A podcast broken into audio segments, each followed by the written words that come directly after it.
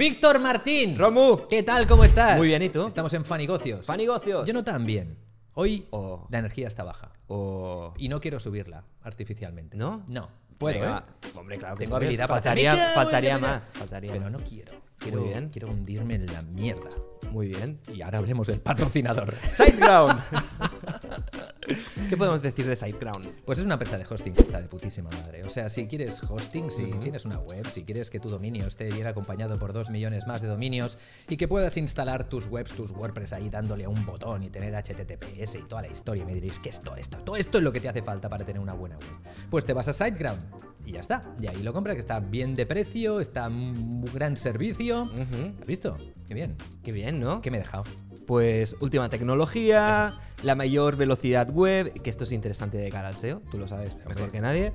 Em, seguridad web a tope, también importante para el SEO, certificados SSL, especialización en WordPress, tengo aquí cinco páginas, Hostia, cinco páginas, nos pagan fácil bien. de ¿no? usar y em, especial para diseñadores, desarrolladores web y agencias. SiteGround. Ah, ¡Cómpralo! esto es interesante, soporte inigualable. Hostia. SiteGround viene a por ti. Ofrecen soporte Pero esto- esta música está muy fuerte. A mí me está reventando las orejas. Ofrecen soporte 24 A ver, en español afloja. y experto en. WordPress. Ahí, ahí, claro. Sí, está bien, está bien. Hosting para dominar los Es un hosting de la leche, ya está. Que si quieren un hosting, que vayan al enlace que tenemos en la descripción, también en el primer comentario fijado, y ya está. Yo, a ver, juntar la música del Señor de los Anillos o similar con un hosting, o sea, tiene. tiene Eso es épico, épico. S- Esto le tenemos que cobrar un plus. SiteGround. Siempre que hablamos de SiteGround, hablamos Más de cobrar. Más dinero. bueno, pues ya está. Si queréis un hosting, SiteGround. Venga. ¡Bienvenidos a Fanigocios!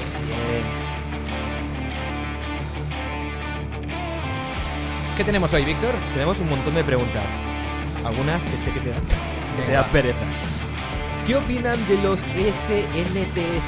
Que ya de entrada yo creo que lo han escrito mal. Sí, los non-fungible. Exacto.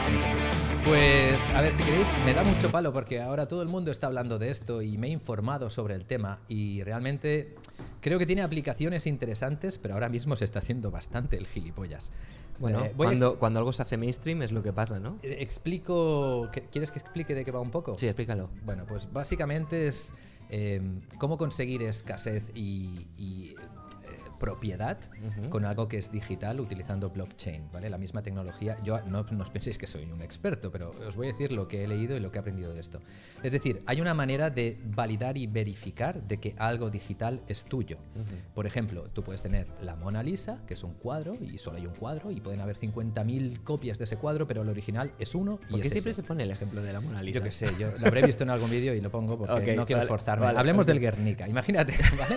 Pues eh, existe la, la obra del Guernica, que es la hostia de grande, y, y después hay muchas réplicas, pero de único solo hay una. Pues con los NFTs lo que puedes decir es, mira, yo tengo esta copia del Guernica y esta copia digital del Guernica es mía y de nadie más. Y se puede verificar pues con el sistema este de blockchain, ¿no?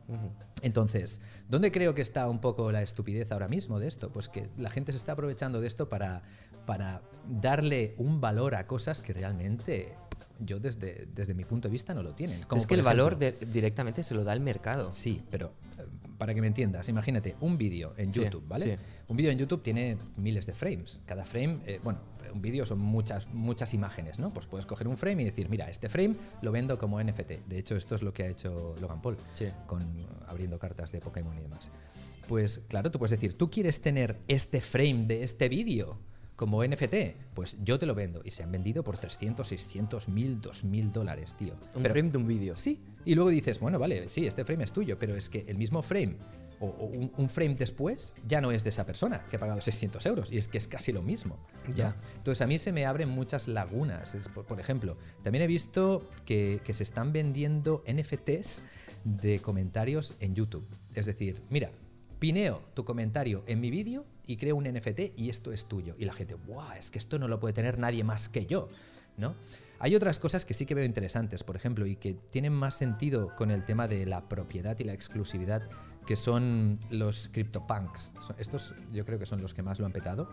Bueno, los que más lo han petado, ¿no? Porque se están vendiendo ya obras de arte. Se ha vendido una ahora por sesenta y pico millones de dólares. Sesenta y pico millones de Una dólares. o tío. Creo que la que ha petado todo, el, el máximo creo que han sido 67 millones o así. Se han vendido muchas por mucho, ¿eh? Pero los CryptoPunks, estos son dibujitos de, de pixel art. Que al principio eran gratis. Eh, no recuerdo si eran Sí, gratis eran o no. gratis. Eran gratis, Sí, sí, sí. pero que hay un número limitado. ¿no? Entonces tú puedes comprar uno y ponértelo de avatar en Twitter y demás. Pues se estaban vendiendo por 11, 20, 30 mil dólares, tío. Entonces, ¿hasta qué punto esto es una burbuja? Hostia, desde mi punto de vista tiene toda la pinta de ser una burbuja, sin ser experto, pero creo que es así. Pero también creo que tiene, tiene validez como tecnología y, el hecho de poder tener, poder decir que esto es mío y esto no se puede utilizar sin mi consentimiento eh, y se puede demostrar, eso también creo que tiene una validez, ¿no? Pero ahora mismo como estamos, pues, pues esto... Hay muchas incógnitas, ¿no? En torno a esto. Sí, más que nada que... que- Bueno, es algo muy nuevo también. que Exacto, y que se está sumando mucho el tema influencer y corre, corre que te pillo y el mofo, ¿sabes? El, el fear of missing out, de que me voy a quedar fuera y no voy a poder tener esta obra de arte digital y tal.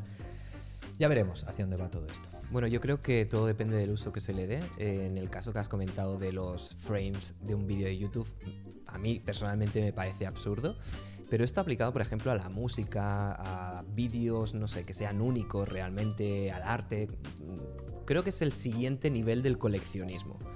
Sí. Porque al final Ex- es, es una evolución. Exacto, es decir, que está atrayendo la escasez real y la, y la autoridad de decir esto es mío, la propiedad, al mundo digital y es seguro. Con lo cual tiene aplicaciones, seguro en un futuro habrá aplicaciones muy interesantes.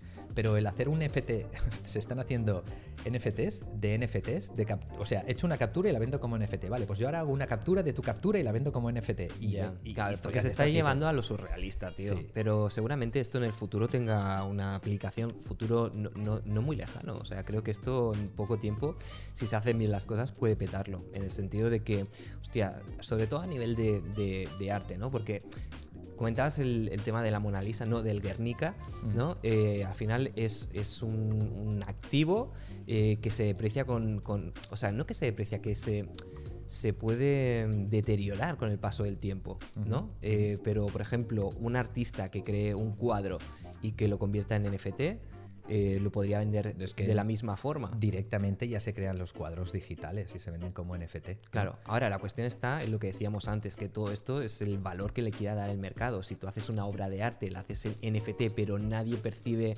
ese NFT como algo eh, valioso que tener, mm, pues estamos en las mismas. Yo ahora ya enlazando con esto y sin ser experto en economía, tío, tengo la sensación que, que va a venir un buen ostión.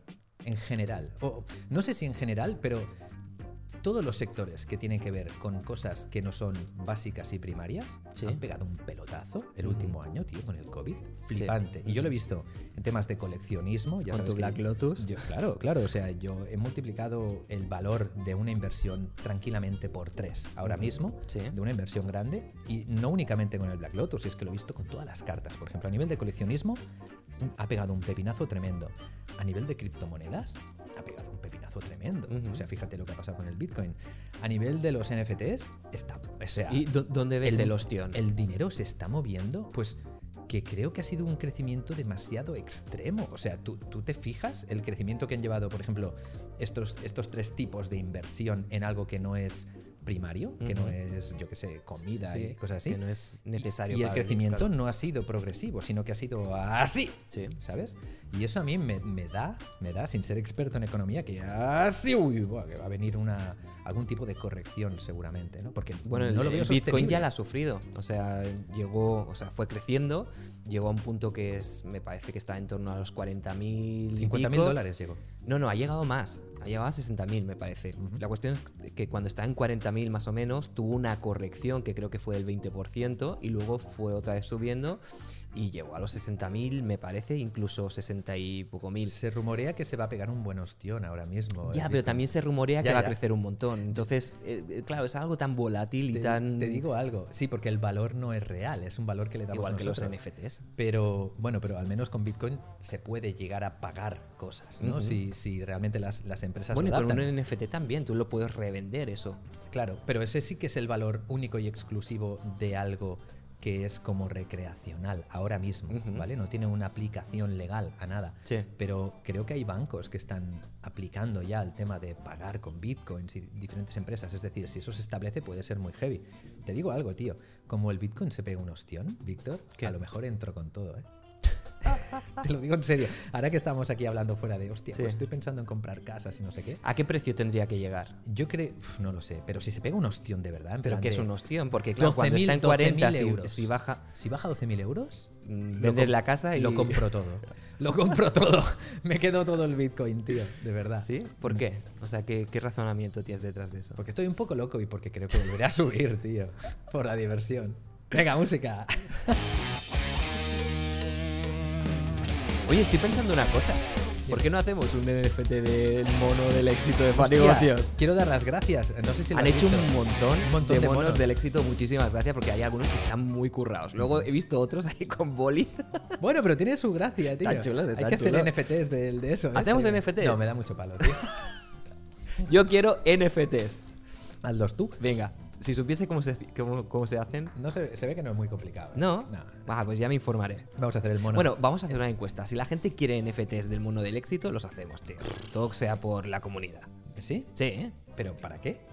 Bueno, si los quieren, Lo los hacemos. vender, lo vendemos. Baratitos. Lo sorteamos. Mil euros. Lo sorteamos. hacemos un sorteo. Como Hacemos un sorteo, un o- sorteo o, un hacemos, coche. hacemos un, un escalado de, Ah, por cierto, por de, cierto. de monos. Déjame, por favor, que lo diga aquí en, en este, en este programa.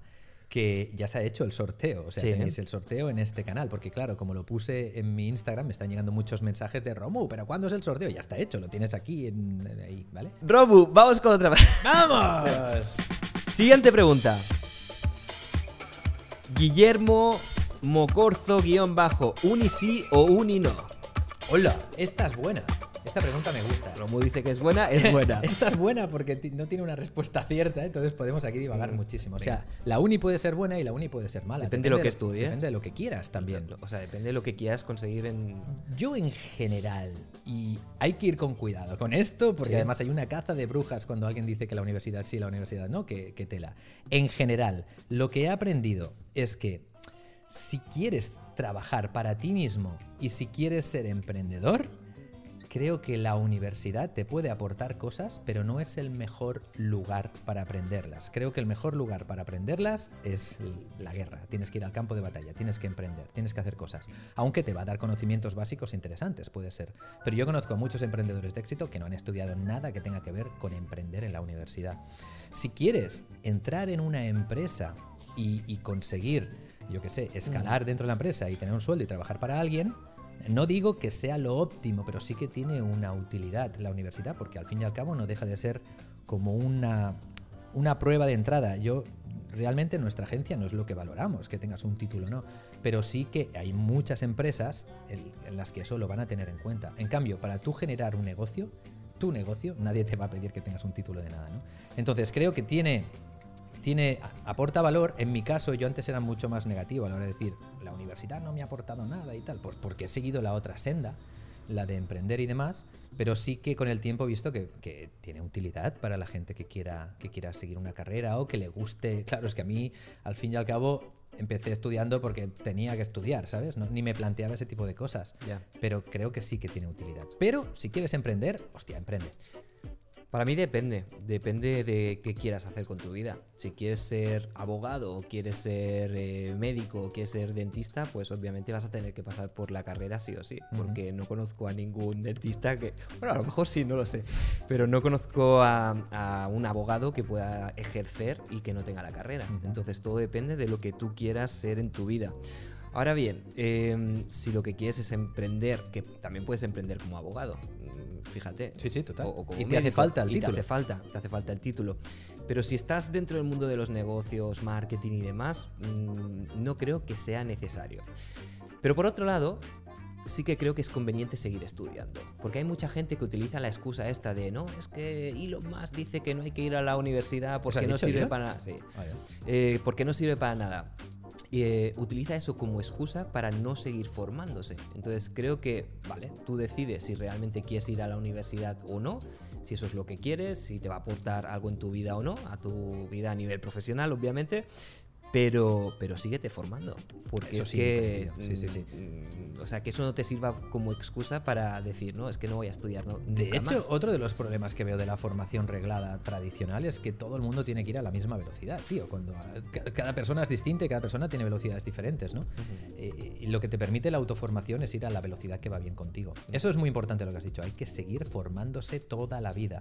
Con libros o sin libros. Lo- Formación no reglada, por ejemplo. Exacto, o lo que he dicho, el hecho de emprender y pegarte de hostias, yo donde más he aprendido es fracasando en mis emprendurías. Entonces, al final siempre es aprender y estar, estar permeable como una esponja. Es aprender y aplicar lo aprendido, porque cuántos profesores en universidades, cuántos profesores en escuelas de negocios eh, están impartiendo clases y, y nunca han pasado a la acción. O sea, que no tienen empresas En el realmente. mundo del SEO, tío, eso es extremadamente Pasa muchísimo. evidente, Entonces, ¿eh? sí, estudia, estudia todo lo que quieras y más, pero también aplica todo lo que aprendes. Porque si no, Por cierto, un saludo a todos los profes de las universidades que ponen mis vídeos en clase, que me ha llegado un ¿Sí montón no? de veces ya.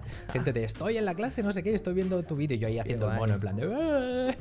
Pues eso ocurre mucho en el mundo del SEO, ¿eh? Como es algo que realmente, eh, joder, trabajar en el SEO implica hacer webs, posicionarlas, ganar dinero con ellas, mil historias, ¿no? Sí. Y eso hay mucha gente que en las universidades, profesores que no lo han hecho, que no lo han hecho y que utilizan pues vídeos, por ejemplo, míos para enseñar a la gente cómo se tiene que hacer, lo cual no está mal, pero sí que sí que siempre es mejor que la persona que esté impartiendo algo haya recorrido el camino, porque se ha encontrado toda la mierda que de otra forma a lo mejor no se encuentra, ¿no? Claro. Y eso es útil sobre todo a la hora de determinar dónde vas a estudiar. O sea, esto eh, para mí es una de las preguntas que más me hacen. Oye, Víctor, ¿en qué escuela de negocios puedo estudiar? ¿O dónde me recomiendas? ¿O qué máster? Mm, Primero mira qué profesores hay ahí y asegúrate de que son personas con, con experiencia, porque si solo se han quedado en la teórica, poco te van a aportar. Es más, muchas veces te van a dar información que está desactualizada, porque ellos se quedaron con ese concepto que en su día eh, parecía funcionar y puede ser que a día de hoy ya mm, no sea aplicable al mundo real. Víctor, la mejor universidad, la vida, tío. He visto que estabas ahí a punto, ¿eh? Eh, Lo ha hecho bien, lo ha hecho bien, lo ha hecho bien. Siguiente pregunta. ¡Vamos! Esta tiene que ser buena, ¿eh? Arturo Alesio dice, ahora que tienen buen nivel eh, de éxito económico, ¿consideran que trabajan más duro o menos? Eh, uf, más duro o menos. A mí me cuesta más lo que estoy. Antes yo creo que trabajaba ejecutando muchísimo más, hasta un nivel infrahumano, que eso creo que solo te da. Esa fuerza solo te la da la necesidad. Pero ahora el trabajo que hago me cuesta más. Tío, me, tengo más resistencia porque me he dado cuenta, y esto, mira, el otro día vi una entrevista de Jeff Bezos que explicaba esto, ¿no? Que él decía, ¿cuántas horas duermes? Y él dice, ocho horas. Y, Pero ¿cómo que duermes tanto si una persona como tú tiene que trabajar mucho? Porque eres el jefe de Amazon y, bueno, el fundador de Amazon y toda la historia. Y dice, tío, a medida que, que tus responsabilidades y que tu lugar en una empresa crece o que tu empresa crece, tomas menos decisiones, pero más difíciles. Y esto es verdad, cada vez tomo menos decisiones, pero cada vez me cuesta más, tío, todo lo que tengo que hacer, ¿no? Y de hecho, esto lo estábamos hablando antes de hacer el Fanigocios, de Ujú, que sí. ahora noto que hago muchas cosas que me cuestan, no muchas, hago menos cosas, pero me cuestan mucho. Antes hacía muchas cosas Y que no me costaba costaban menos, tío. claro. Entonces, esa es mi respuesta, tío. Cada vez cuesta más, cada vez haces menos, pero cuesta más. Claro, en mi caso depende de, la época también, porque por ejemplo si estás eh, como ahora en tu caso de lanzamiento, pues es un estrés, es mucho trabajo, son muchas cosas que tener en cuenta para que todo funcione bien y eso requiere más de ti, de tu tiempo y de tu energía y puede llegar a ser drenante, Uf, con es- lo cual sí, todo depende de, de la época en la que esté. Ahora mismo estoy bastante relajado, también te digo la verdad, ¿sabes? He pasado ya mis lanzamientos, he pasado mis historias y estoy pensando en cuál va a ser el siguiente paso. Te veo bien, te veo ¿Me zen. ves bien? Te veo ¿Me tranquilo. zen? Estoy bastante zen. Te veo mono del zen, tío. ¿El mono del zen? Eres el mono del zen. ¿Nuevo ahora. NFT? Ahora- el mono del zen. El Eres mono del MDF. zen. Ay, M- MDZ. Eres MDZ. MILF. No, podríamos hacer diferentes monos para diferentes estadios, Venga, tío. eh. diferentes El NFTs. mono del éxito, el, El mono, mono del zen. y el mono del Ahora zen. estás en plan de ya he tenido éxito y me relajo. que nos dibujen también el mono del zen. ¿no? Venga, va. Y le hacemos ¿Y cómo te lo imaginas el mono del zen? gordo, tío. Como Todos Buda. los monos te los imaginas gordos. Bueno, porque los monos son, Son listos, gordos. tío. Me imagino como Buda. Es Buda, pero en mono, tío. Vale. ¿Y ¿Sabes? qué más? Y, y en paz. Pero está haciendo algo, está meditando. Es muy listo. Es muy listo, está tranquilo, está. Bueno, está contemplando el universo, tío. Venga, va, el mono del zen. El me mono gusta. zen. queremos mono del Zen, ¿no? Haremos un libro que tenga que ver Con los monos. el- los, monos, de la vida. Mo- Algo así. De los negocios también. Venga, va. Pues siguiente Dale. pregunta. Sí. Espera, que le, te hemos pillado contra pie, ¿no? Venga, Siguiente pregunta. vamos.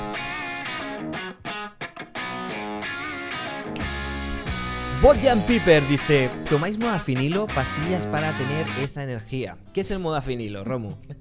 A ver, lo primero, no, no he tomado modafinilo, ni me interesa tomarlo, me da mucho miedo cualquier cosa que sea un enhancer. Y por lo que tengo entendido, es una droga para aumentar tu rendimiento, que le daban ahí a los marines americanos para estar más despiertos, en plan. ¿Cómo se llama la peli esta del tío que se toma una pastilla? Limitless, ¿no? Esa, Eh, esa, Sin límite. Sí. Oh, sin límite, que, que, pues eso, se ve que es como esa sensación, pero no lo sé.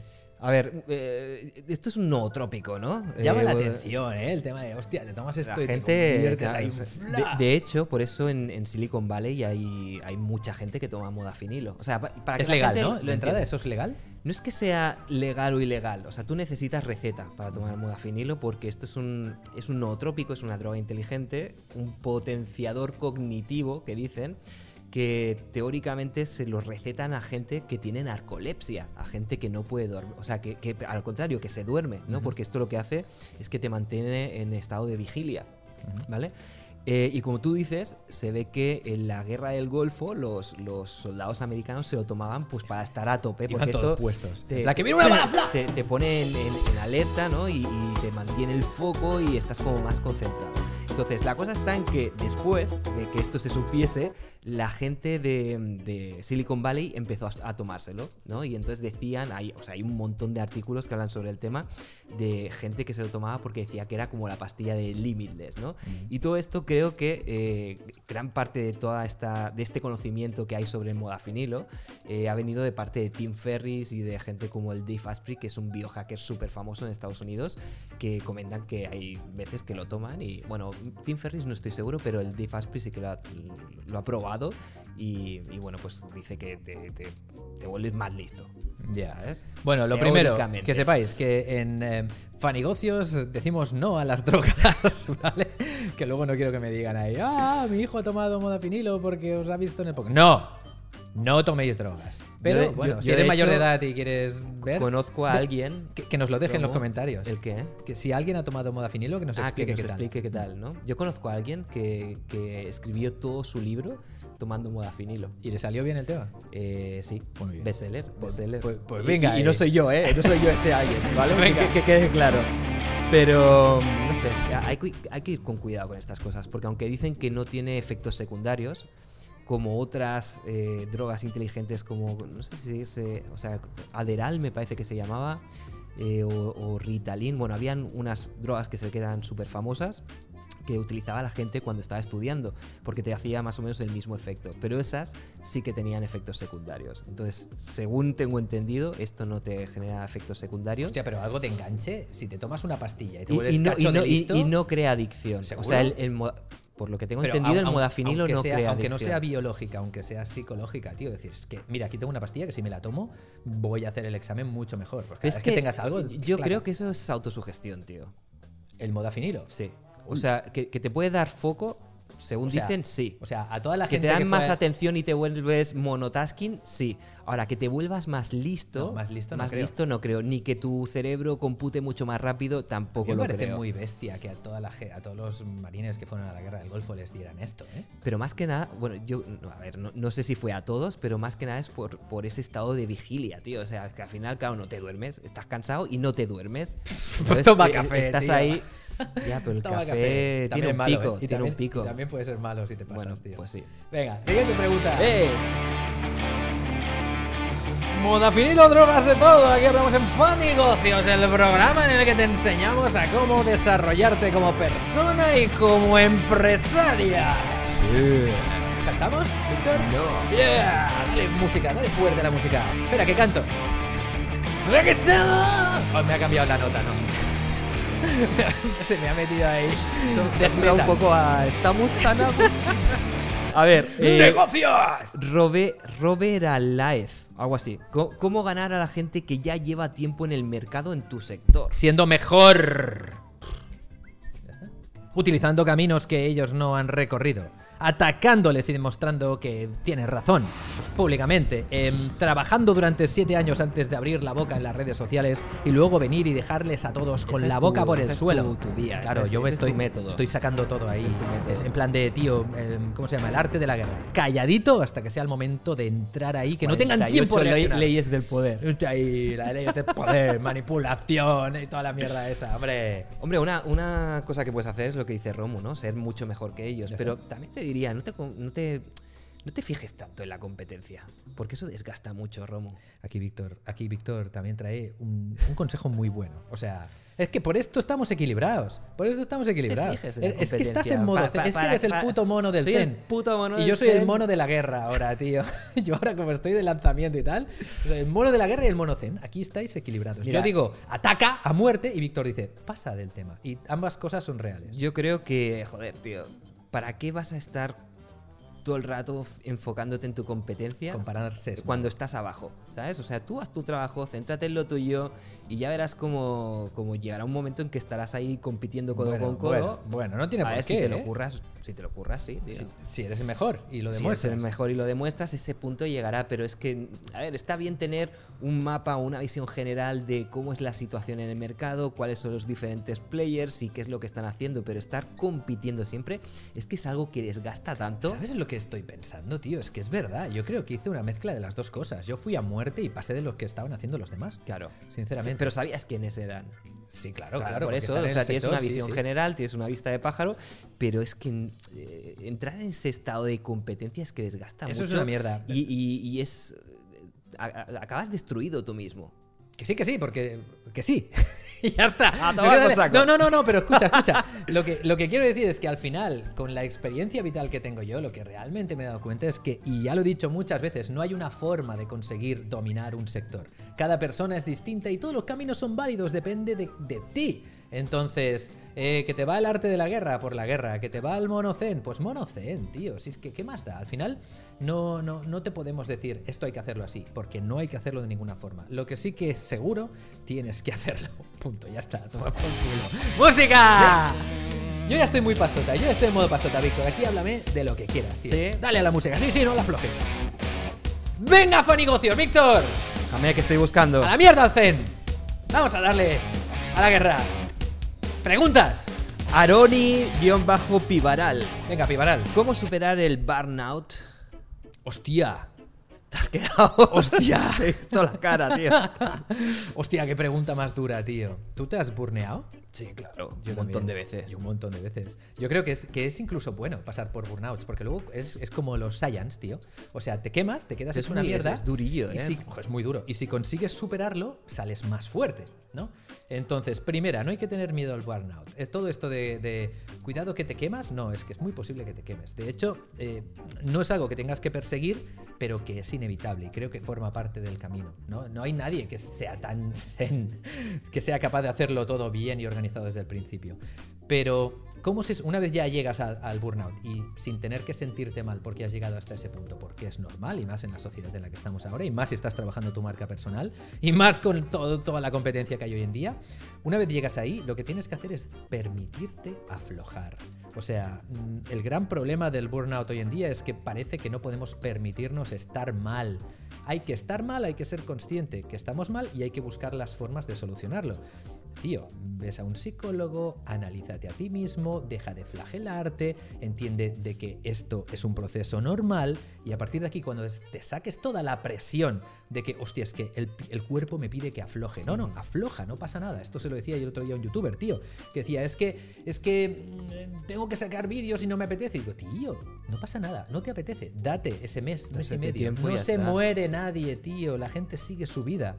Date ese tiempo, mm, arréglate todo lo que tengas que arreglar y renace, pasa al siguiente nivel. El tema está en que la gente que está generando contenido seguramente tiene miedo de permitirse ese descanso porque al final cuando desapareces un tiempo hay mucha gente que se olvida de ti, entre comillas. Eh, y entiendo pues que, pues que no se permitan desconectar. Pero para mí lo importante con, o sea, de este tema del, burnout es crear estrategias o crearte como un plan para que eso no suceda o para que eso no llegue. ¿no? Muchas veces cuando llegas a ese punto es porque estás tirando más de tu tiempo personal eh, para hacer cosas de trabajo del que deberías. ¿no? Entonces, claro, el trabajo se te come tu vida personal y entonces llega un momento en que te ves saturado. Con lo cual, si eres muy... O sea, si eres muy consciente de esto y eres capaz de diferenciar muy bien entre las dos cosas y darte un tiempo para una cosa y darte tiempo para la otra, eso creo que te puede ayudar bastante, ¿no? A- antes de llegar al, al burnout. Luego también, eh, por ejemplo, hacer Equilibrio, lo que ha dicho Víctor. es eh. El equilibrio es importante. Equilibrio. Y también hacer como, o sea, planificar micro retiros, ¿sabes? Eso va muy bien. Eh, cada cierto tiempo, no, o sea, no esperar a que lleguen las vacaciones para tener vacaciones, eh, por muy planificadas que tengas esas vacaciones, sino hacer pequeñas vacaciones entre medio. Eso va muy bien. Sí, pero, así- pero, pero cuando tú empezaste, Sí. o sea, ¿cuántos micro retiros pudiste hacer? Pero es que cuando yo empecé eh, no tenía la experiencia que tengo ahora ni el Ah. conocimiento sobre el burnout, porque el tema está en que cuando llegas ahí es mucho peor que si evitas llegar ahí, ¿sabes? Entonces para mí es importante intentar evitar llegar a ese punto porque luego salir de eso es más complicado. Pero estoy seguro que aun con todo tu conocimiento y experiencia, Sí. volverás al burnout. Seguramente. ¿eh? seguro, seguro, pero, pero lo tengo más presente y tengo estrategias para intentar no llegar. Ujú. Entonces, cuando eres consciente de eso, no, no esperes a que te pase, sino que haz cosas para, para prevenir todo eso. Esa creo que es la, la parte más inteligente, entre comillas. Esta es la pre-burnout, que El- está bien. exacto. Y, luego cuando llegue el burnout, pues lo que yo he dicho. Y Mira, te- luego- te, hemos dado y- el, y en el, y en el general. pre-burnout también eh, haz cosas que sean para ti. O sea, date tiempo para ti. Aparte de tener tiempo personal, en ese tiempo personal aplícalo bien. O sea, haz cosas que te permitan eh, descargar adrenalina, que te permitan desconectar, que te permitan conectar eh, contigo mismo. Haz mm, lo que tengas que hacer para liberar, para soltar. ¿no? Y luego, cuando estás en el momento, lo que a mí me ha venido muy bien siempre ha sido coger y desconectar unos días, irme a algún sitio con la familia, eh, no sé, eh, liberar un poquito la mente. A mí eh, ha sido afrontar mis problemas, tío, de cara. Es decir, decir, venga, pues ahora estas semanas me las dedico a entender por qué me siento así y qué es lo que está ocurriendo. También muchas veces viene por el tema de la comparación que hemos dicho antes. ¿eh? Te comparas con todo lo que está ocurriendo a tu Es alrededor. que hay muchos tipos diferentes de burnout, porque uno de ellos es ese, otro es estoy saturado de trabajo y no me estoy permitiendo descansar. Eh, con lo cual, depende del tipo de, de burnout que tengas, puedes hacer una cosa u otra. En resumen, el burnout es mejor prevenirlo, el burnout te va a llegar y cuando te llegue, acéptalo, mejora y sigue. Y ya está. ¿Te parece? Sí. ¡Ah! Oye, ha quedado bien. Empezamos a hacer ya mejor los empalmes. ¿eh? sí, está, está. Em, vamos con Jordi Fernández. Si tuvierais que empezar de cero y sin dinero, ¿cómo empezaríais? Esta pregunta me la han hecho mil veces. A eh, mí también. Venga, empieza tú. Ahora Eh, con lo que sé, entiendo, ¿no? Con lo que sabemos. Sí, sí. A ver, yo lo primero que haría sería empezar a trabajar mi marca personal. Yo también. Que eso es lo que hice en su día cuando empecé. Mm, Yo Empezar a, a trabajar Bueno, yo no esa hice marca. eso. Yo no hice eso, mentira. O sea, yo lo que hice es aprender SEO. Y luego cuando aprendí SEO ya trabajé mi marca personal. Sí, son los diferentes approaches que, que tenemos tú y yo Porque lo siempre. que, es lo que hemos hecho. Pero sí, empiezas a hacer eso, a trabajar tu marca y te empiezas a dar a conocer y empiezas, por ejemplo, ofrecer tus servicios. Tú empezaste con eso, ¿no? Ofreciendo servicios. No, yo empecé, ¿No empezaste ofreciendo servicios de SEO? yo empecé ofreciéndome los servicios a mí mismo con mis propias webs. Y después, Ah, es verdad, es verdad, claro, es claro, yo empecé a crear mis webs y ya me hice un sueldo. Yo, Claro, yo que mismo. estamos dando por hecho que tienes un conocimiento que puedes monetizar. Claro, es que yo no lo tenía en ese momento. Claro. Lo aprendí ahí. Y entonces ya cuando lo aprendí, entonces llegó la monetización. ¿no? Vale. Que hay mucha gente que no hace eso, que se mira cuatro vídeos en YouTube y dice, ya, ya soy Experto, experto. experto. Uf, así. Y me enerva que no veas, tío. Pero bueno, ya está. Es. Relájate. ¡Venga! El mono Zen habla. Dale, música. Hombre, so- sobre esto habría que decir que o, o tienes conocimiento o si no tienes conocimiento, adquiere ese conocimiento y luego haz lo Claro, que quieras. Pero paso número uno, marca personal. Es que vamos a hablar de marca personal, tío. Venga, va, veamos. ¿Tú crees que la marca personal a día de hoy es opcional o no? Sí, Vale. te he hecho daño. ¿Por ahí, qué? ¿eh? No, no, no, a mí no. Porque es opcional, porque hay infinitas, eh, infinitos negocios hoy en día que no, no, y parte de ellos no requieren de una marca personal. Pero, si me dices que es interesante tener una marca personal para, hacer, para hacer que tu negocio se catalice, te diré, por supuesto. O sea, es mucho más fácil hacer que una marca personal crezca rápido hoy en día Sí. que una marca comercial. Mil veces más rápido. ¿Se puede hacer con una comercial? Sí, pero te va a hacer falta o mucho más tiempo o mucho más dinero. ¿Por qué? Porque lo que hay que hacer hoy en día para conseguir que algo funcione realmente es dotarle de personalidad. Dotar de personalidad a una marca es complicado, vale dinero. Fíjate lo que le ha costado, lo que le está costando a Netflix, lo que le ha costado a Nike, ¿no? Es invertir, Sí. invertir, invertir. Pero en cambio, una persona tiene su personalidad de serie, ¿no? Y hoy en día es que la gente dice, guau, pero mi personalidad no sé qué. Tu personalidad es única.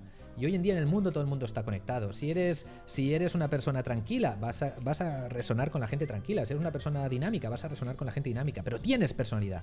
Entonces, si trabajas tu marca personal, ya estás atrayendo, si lo haces bien, a posibles compradores que resuenan contigo.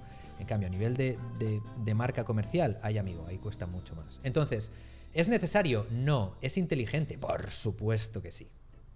Bueno, es, eh, es un catalizador para futuros proyectos también, porque lo que te permite la marca personal es luego cualquier cosa que tú vayas a lanzar, eh, ya no estás partiendo de cero, sino que partes con toda esa comunidad, toda esa visibilidad que has ido adquiriendo a lo largo del tiempo. Y claro, no es lo mismo empezar completamente desde cero cuando no eres conocido que cuando ya tienes una marca. O sea, le das un boost inicial. Brutal. eh, exacto. Y no solo eso, sino que te permite que la gente no te compare con el resto de personas. Y Claro. pongo el mismo ejemplo de siempre, un dentista. Si tú te abres una, una clínica dental, te van a comparar con todas las otras demás clínicas dentales, cuánto cobran, no sé qué, los empastes. Pero si tú eres un dentista famoso y la gente quiere que seas tú la persona que le haga, yo qué sé, pues lo que hacen los dentistas, quitarle una muela o lo que sea, te van a pagar a ti lo que pidas, porque tú solo hay tú, no hay más, ¿no? Claro. Entonces, eh, Y es una cuestión también de, de conexión y de confianza. Eh, como tú decías, al final somos humanos y los humanos conectamos con otros humanos, con lo cual eh, mm, todo el mundo va a conectar a un nivel u otro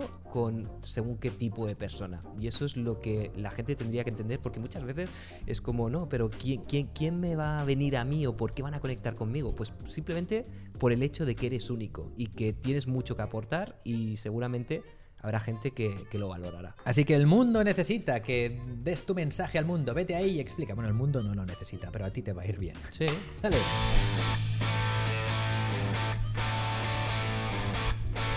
Oye, Víctor, ¿Qué pasa, Romo? ¿cómo te lo estás pasando? Bien. Llevamos todo el puñetero programa respondiendo preguntas, tío. No sé ni cuánto llevamos. Pero tú, ¿qué tal estás? yo, bien. ¿Cómo va todo? Estoy en monocen. ¿En qué estás metido ahora, tío? Estoy en monocen. Estás en monocen, estás tranquilo. Sí, sí. Estoy, estoy bastante desconectado ¿eh? del mundo digital. Te he visto, tío, que estás Sí. más tranquilo. Sí. ¿Verdad? Sí, no sé, me apetece. ¿Sabes lo que me está pasando a mí? Mira, te voy a explicar una cosa que me preocupa y además tiene que ver un poco con... Con aquí. Ya no quieres hacer fanegocios. No, no, sí.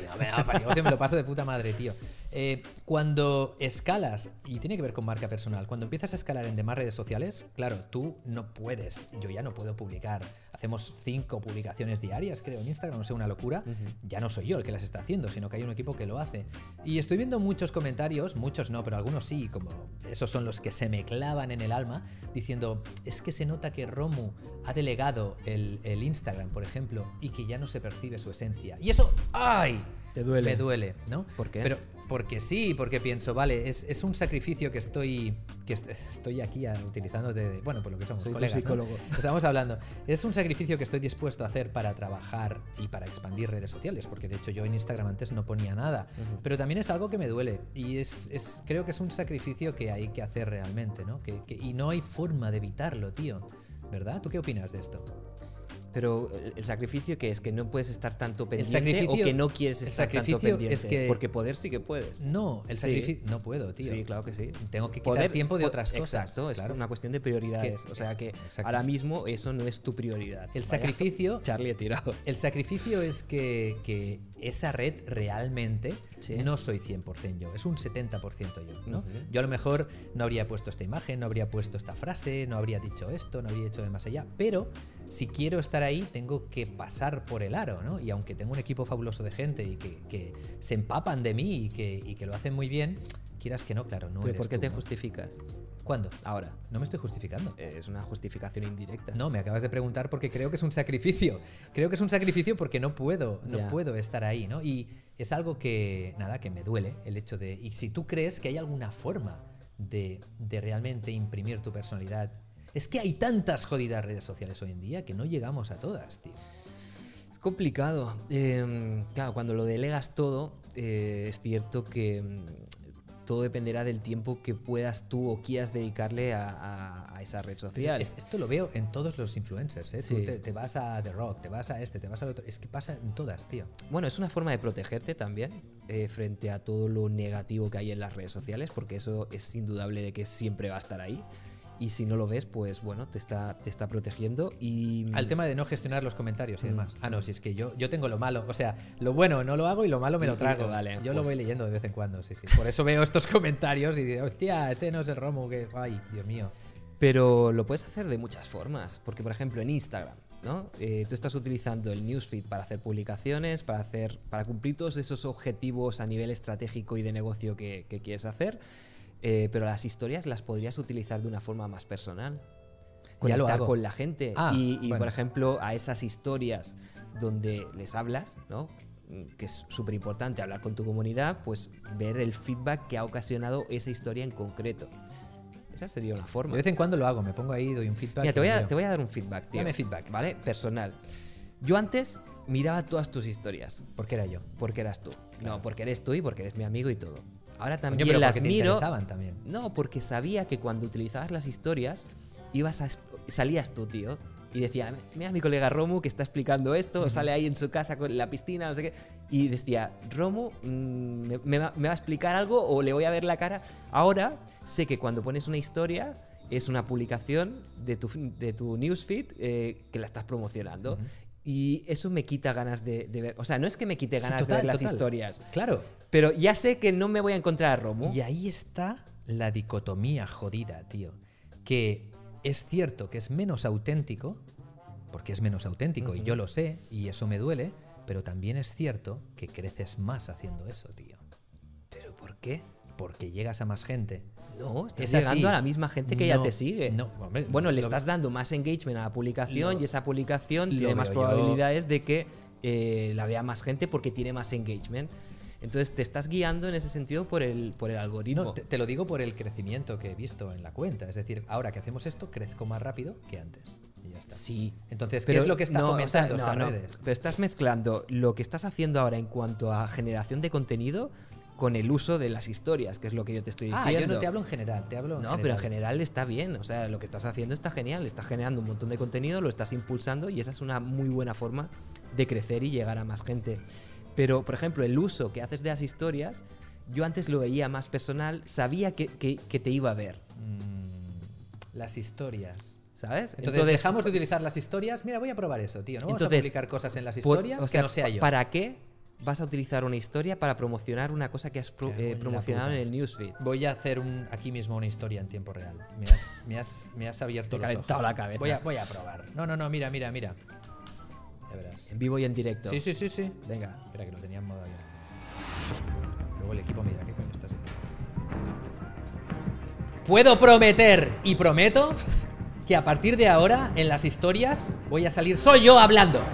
Lo he dicho muy rápido y no se ha entendido. Solo yo hablando. En las historias vais a tener Romu 100%.